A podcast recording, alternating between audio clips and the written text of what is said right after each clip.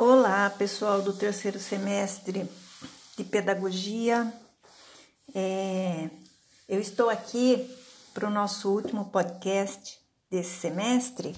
É a unidade 7 da apostila de vocês, Considerações Gerais sobre Literatura Infantil. Esse, esse trecho, essa parte, é uma parte teórica. Se nós estivéssemos em sala, eu dividiria vocês em grupo Cada grupo ficaria com um trecho para explicar, discutir, enfim. Então, o que eu vou fazer? Vocês têm o texto, está na página 49 da apostila. Eu vou explicar é, trechos que eu acho interessante e depois vocês leem, tá bom? Então, a, a unidade começa dizendo a respeito é, da existência de pesquisas que apontam que a leitura tem valor diferente para diferentes classes sociais. Então, a classe dominante vê o ato de ler como um processo de aprendizado que facilita as relações pessoais, enquanto as classes populares, que é a maior parte da população, encara a leitura como condição é, imprescindível de sobrevivência e acesso ao mundo do trabalho. Então, veja, para alguém da classe das classes populares, a leitura é fator fundamental de ascensão, de melhoria de vida mesmo, né? Uh, outro grande diferencial que as pesquisas apontam entre as classes é o acesso a livros e bibliotecas, a instituições de ensino.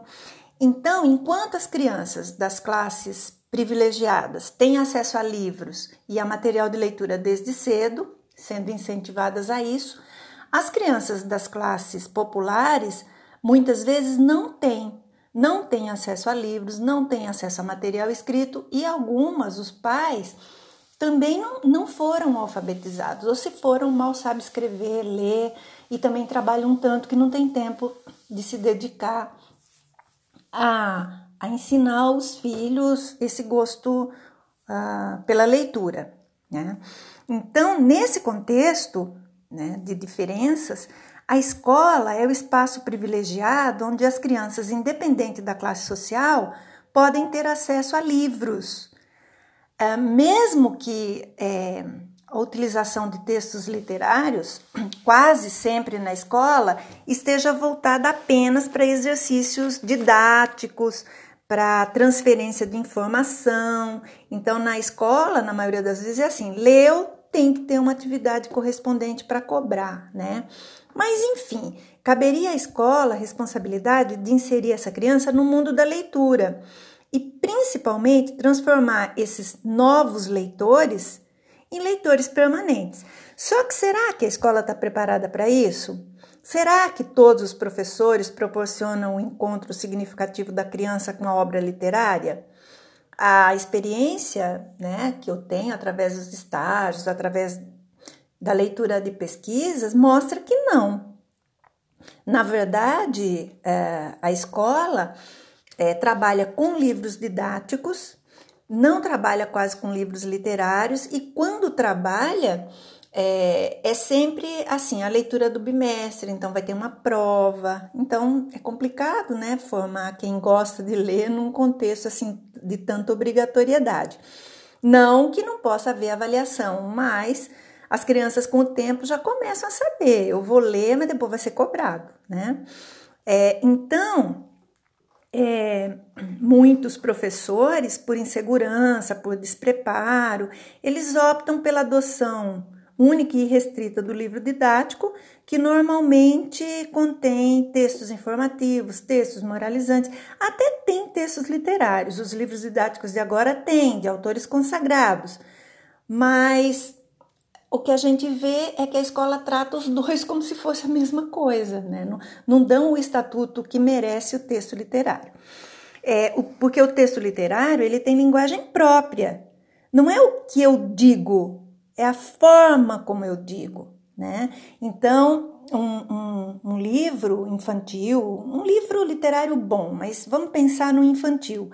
Ele deve levar a problematizar o tema que ele discute, ele deve propiciar leituras múltiplas. Então, essa é a característica da obra literária, não é uma leitura única, é múltipla, cada um pode ver um aspecto diferente. Ela deve suscitar o diálogo, a contradição, não deve reproduzir a mesmice, o lugar comum. O lugar comum é eu já sei como vai terminar, né? E deve propiciar um jogo múltiplo com a linguagem. Então, o, o, o artista literário, o bom escritor, ele sabe trabalhar com a linguagem, é, tirando a linguagem desse campo, por exemplo, do informativo. Ele sabe usar metáforas, conotação, né? E a boa obra literária deve trazer surpresa, né? Então, o professor que realmente queira formar um sujeito leitor deve ter como princípios o compromisso de buscar o conhecimento que todo saber exige, mas sem abandonar o prazer. Então, é, tem que pensar na qualidade do material literário oferecido aos alunos, pela própria formação. O professor que não lê não tem como formar alunos que leiam, então ele tem que estar bem informado. É, tem que, se a escola tiver é, levar os alunos para a biblioteca, é, pelo menos uma vez por semana. Se a, a escola não tiver biblioteca, organizar uma biblioteca de classe, mesmo que seja com doações, pede para os pais, pede para os conhecidos, enfim. As crianças têm que ter contato com o livro. Sem ter contato com o livro, ninguém se torna leitor, né? É, e um outro ponto importante que está discutido aqui é a questão da linguagem. Ela é um ponto importantíssimo. Então, as crianças, o livro não pode ser escrito também numa linguagem que a criança não entenda. E aqui na página 50 é, tem um exemplo é, de um adulto traduzindo, entre aspas, né, para criança uma linguagem difícil. É a Dona Benta, é um trecho aí da, de um livro do Monteiro Lobato, né, do Dom Quixote. Então é assim, ó. E Dona Benta começou a ler. Num lugar da Mancha, de cujo nome não quero lembrar-me, vivia não há muito um fidalgo dos de lança encabido, a darga antiga e galgo corredor. Que? exclamou Emília. Se o livro inteiro é nessa perfeição de língua, até logo. Vou brincar de esconder com o quindim. Lance encabido, a darga antiga, galgo corredor. Não entendo essas viscondadas, não. Meus filhos, disse Dona Benta, esta obra está escrita em alto estilo, rico de todas as perfeições e sutilezas de forma, razão pela qual se tornou clássica. Mas, como vocês ainda não têm a necessária cultura para compreender as belezas da forma literária, em vez de ler, vou contar a história com palavras minhas. E Dona Benta começou da moda dela. Em certa aldeia da Mancha, que é um pedaço da Espanha, vivia um fidalgo aí de uns 50 anos, dos que tem lança atrás da porta, a darga antiga, isto é, escudo de ouro, e cachorro magro no quintal, cachorro de caça. Então veja, o que a dona Benta faz? Ela lê um livro em linguagem altamente literária e ela transforma na linguagem que as crianças é, é, vão entender. Então, o professor tem um pouco esse papel, né? Se o livro não está escrito para as crianças, ele pode ler adaptando, né? É, e lembrar sempre que literatura infantil é arte. E como arte, ela tem que ser apreciada, né? ela, ela, a criança tem ânsia pelo que é belo e ela encontra na literatura infantil esse alimento adequado. A literatura infantil também é fantasia, né? Ela desenvolve uh, o gosto estético, o gosto pela beleza. Ela convida à fruição, quer dizer, ao prazer. Ela é, desenvolve a imaginação, estimula a curiosidade, diverte e também educa e instrui, mas isso deve ser consequência, não objetivo primeiro, né? É, aí concluindo, né? Trabalhar com livros, ao trabalhar com livros infantis, o professor deve privilegiar assim a diversidade. Então vai trabalhar com livros tradicionais, livros atuais, livros longos, livros curtos, livros impressos, livros digitais, livros ilustrados que abrem de forma diferente, enfim, pela diversidade, a criança vai poder construir o seu próprio repertório, o gosto pela leitura. Mas lembrem-se, você só forma repertório se tiver tido a oportunidade de conhecer, né? Para escolher, né? Então, existem vários tipos de leitura, várias formas de ler, vários motivos para ler, tá? Então, é, a, a literatura ela é rica e proporciona o que seria o ideal na formação do leitor, né? Ah, aí depois, aqui na página 51, vem algumas sugestões de atividades com literatura infantil, né? São muitas, eu escolhi algumas, depois vocês vão ver. Depois, na página 52, tem as fases da leitura. Isso seria importante, é assim bastante interessante discutir isso, né? Porque a gente tem duas correntes. Uma que diz que você pode dar para a criança tudo, em qualquer idade que essa criança vai é, ser capaz de, de gostar se ela tiver uma mediação adequada, se o adulto que apresenta essa obra souber cativar a criança para ela. Já tem outra que acha que não, que existem fases. As editoras, né, até pouco tempo atrás, ela colocava lá atrás, algumas ainda colocam, indicado para crianças de 4 a 6 anos, é, de 7 a 9, de, sabe? Então, eu ficaria no meio termo. Eu acho que é interessante a gente saber, porque é fato isso, comprovado, é, que as crianças de determinada idade geralmente preferem determinados temas. Então eu não penso que seja uma limitação. Não deve ser uma limitação. Ah, não, não vou ler esse livro porque as minhas crianças. Eu trabalho numa escolinha com crianças de 3 anos e aqui está dizendo que é de 5. Não, não é isso. Mas eu acho que não é uma limitação, uma imposição, deve, deve ser uma orientação. Então, é, é, é nesse aspecto que eu vou comentar. Então, aqui tem a, a, a transcrição de um trecho de um livro muito famoso, ele já foi famosíssimo, já foi tema de concurso, depois ele caiu em desgraça, mas eu não conheço nenhum que explique né, bem desse jeito. É o Richard Bamberger, Como Incentivar o Hábito da Leitura. O nome já é horrível, né? Como incentivar o hábito. Mas, enfim, é, em determinado momento, ele transcreve as fases da leitura segundo as definições de um, dois teóricos alemães, né? Então, eles vão falar, por exemplo, da idade dos livros de gravura e dos versos infantis, de 2 a 5 ou 6 anos. Então, as crianças gostam, nessa fase, né, que ele chama de fase inicial integral pessoal autocentralizada, a criança faz pouca distinção entre o mundo externo e o mundo interno. Ela só experimenta o meio em relação a si mesma. Né? Então, é, essa, essa fase, né? nessa fase, as crianças costumam é, gostar de livros de gravuras, é, principalmente quando eles apresentam objetos isolados do meio da criança. Então, é, ou então, é, até tem uns que falam assim do, do dia a dia, quando levanta, o que faz, escovar o dente, pentear o cabelo, elas gostam dessas coisas. Também gostam de, de versos infantis, por causa do ritmo, da, da força, né, das ideias, do ritmo, elas costumam gostar, né? Elas também gostam nessa idade de uh, livros de animais, né? Bastante gostam de livros de animais. É, assim, livros que tenham uma linguagem fácil e que tenham uma identificação com o mundo infantil, né? Que fale de brinquedos e tal.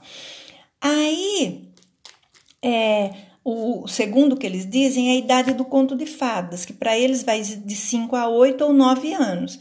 Então, é a idade de leitura de realismo mágico. Então, nessa fase, a criança é muito suscetível à fantasia. Então, enquanto a outra da fase anterior estava presa ao concreto da vidinha dela, essa não. Ela já está no mundo da fantasia, né? Ah, no começo, a criança gosta principalmente dessa fase de contos de fada, né?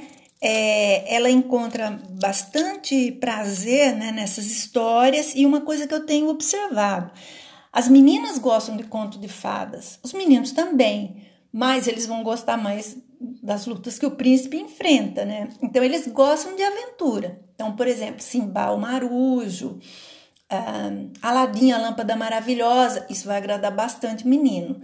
Para nós seriam os contos maravilhosos, né? As meninas vão gostar dos contos de fada. Na fase seguinte, que é a idade da história ambiental e idade da leitura fatual, é, que vai de 9 a 11 anos, é, os dois teóricos vão dizer que há a construção de uma fachada prática, realista, ordenada. Então, se antes a criança gostava tanto de fantasia, agora ela vai querer coisas mais concretas. Então, eles vão dizer que a criança principia a orientar-se no mundo concreto objetivo e começa a se perguntar como, por quê, né? Então, é, ainda continua o interesse pelas, pelos contos, pelas sagas, né? Uh, mas ele também prin principia a gostar de aventuras uh, que expliquem, ou então que se passe, uh, por exemplo, numa floresta, no fundo do mar, né? E aí eles vão falar da idade da história de aventuras, do realismo aventuroso, que é de 12 a 14 ou 15 anos, mas essa não é a nossa nossa faixa, né? Mas está aqui na apostila. E os anos de maturidade ou desenvolvimento da esfera litero-estética da leitura, que é de 14 a 17 anos, também está fora da nossa fase. Mas, enfim, ah, então veja, não é proibido outro tipo de leitura, mas nessa idade as crianças estão mais suscetíveis a gostar de, desse tipo de livro que eles dizem, né? Aí depois, na página 54, tem um texto longo da Marisa Lajolo, que ela vai discutir a questão da literatura infantil escola. É, ela vai discutir a escolarização do texto. Então veja, o texto de literatura infantil ele está fadado a ser escolarizado. O que, que é escolarizado? Passar pelos procedimentos que a escola adota para o que cai no interior dela. Então vamos pensar assim, ó, se o livro infantil é feito para crianças e se as crianças na fase é, em que gostam desse tipo de livro estão na escola, automaticamente eles vão cair na escola. E se eles caírem na escola, eles vão ter o tratamento que qualquer conteúdo recebe quando cai na escola. Né? Eles vão ser didatizados. Então a Marisa Lajolo faz uma discussão bastante interessante, né? Não vou ler, não vou me estender aqui, mas ela vai questionar, ela vai inclusive é, dar, uh, discutir o depoimento de, de alguns autores, um deles é o João Carlos Marinho, que é autor de um livro que fez bastante sucesso, né, entre as crianças, O Gênio do Crime, é, e ele vai comentar uh, o uso que a escola faz da, da obra dele. E assim, às vezes as professoras fazem perguntas que nem ele, autor, saberia responder, ou então ela transforma uma um, trecho que é pura aventura e imaginação numa coisa concreta que mata tudo aquilo que foi pensado para a obra, né? Então, a Marisa Lajolo, ela vai fazer uma crítica bem, sabe, é, contundente ao, a, a escola que usa a obra literária, desconsiderando o fato de ela ser arte, né? Então, ela não vai, ela vai dizer que essas atividades que a escola propõe não são é, prejudiciais, mas em si mesmas, é, porque ela vai dizer que nada em si é bom ou mal ela vai dizer que o problema é que as atividades é, que são sugeridas indiferenciadamente para muitos milhares de alunos, porque são trazidas por um livro didático, por uma ficha didática que está dentro do livro, elas não podem ser boas, porque não atendem às especificidades daquela turma, como aquela turma leu aquela história, né? Ela vai dizer que essas sim são atividades mais desaconselháveis e prejudiciais, né? Ah, Aí ela vai, enfim, é, fechar dizendo que os autores deveriam se mobilizar no sentido de fazerem frente à escolarização de seus textos, né? E que é necessário que todos nós envolvidos, inclusive os professores, é, discutamos, né, o caráter dos livros infantis, refinando as categorias para sua compreensão, que é histórica e que também nos envolve e desse modo nós estaríamos cumprindo de forma mais crítica o papel que nos cabe e que ninguém cumprirá por nós. Ou seja, ao professor cabe escolher os livros, mas sabendo por quê, né? E não apenas sendo aquele que executa as instruções que o livrinho traz, né? Então, isso é uma discussão muito longa, nossa, vai longe. e né, nós não temos tempo para isso. Isso aí seria bom é, pessoalmente, né? E aí tem um texto muito bom na página 57, que é O Prazer da Leitura, é do Rubem Alves. Eu recomendo a vocês que leiam, ele vai falar a respeito de, é, de, de, de ler, da importância de ler, né? Ah, de como é importante que o professor leia para os alunos, né? Ah, enfim, né? Ele vai dizer assim, ó: num primeiro momento, as delícias do texto encontram-se na fala do professor.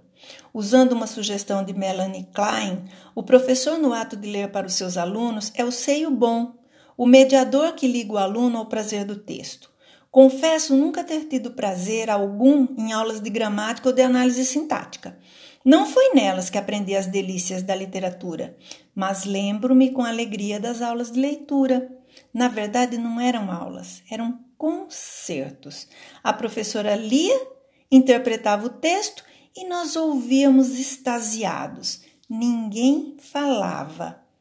Antes de ler Monteiro Lobato, eu ouvi-o e o bom era que não havia exame sobre aquelas aulas, era prazer puro. Existe uma incompatibilidade total entre a experiência prazerosa da leitura, experiência vagabunda, e a experiência de ler a fim de responder a questionários de interpretação e compreensão. Era sempre uma tristeza quando a professora fechava o livro. E é isso, pessoal. Né? Ler tem que ser, antes de tudo, prazer. Ler literatura. Não vou dizer que não tem uma hora que isso vire lição de escola, mas não pode ser sempre, tá? Pensem no Rubem Alves. Então é isso, tá? Fico por aqui.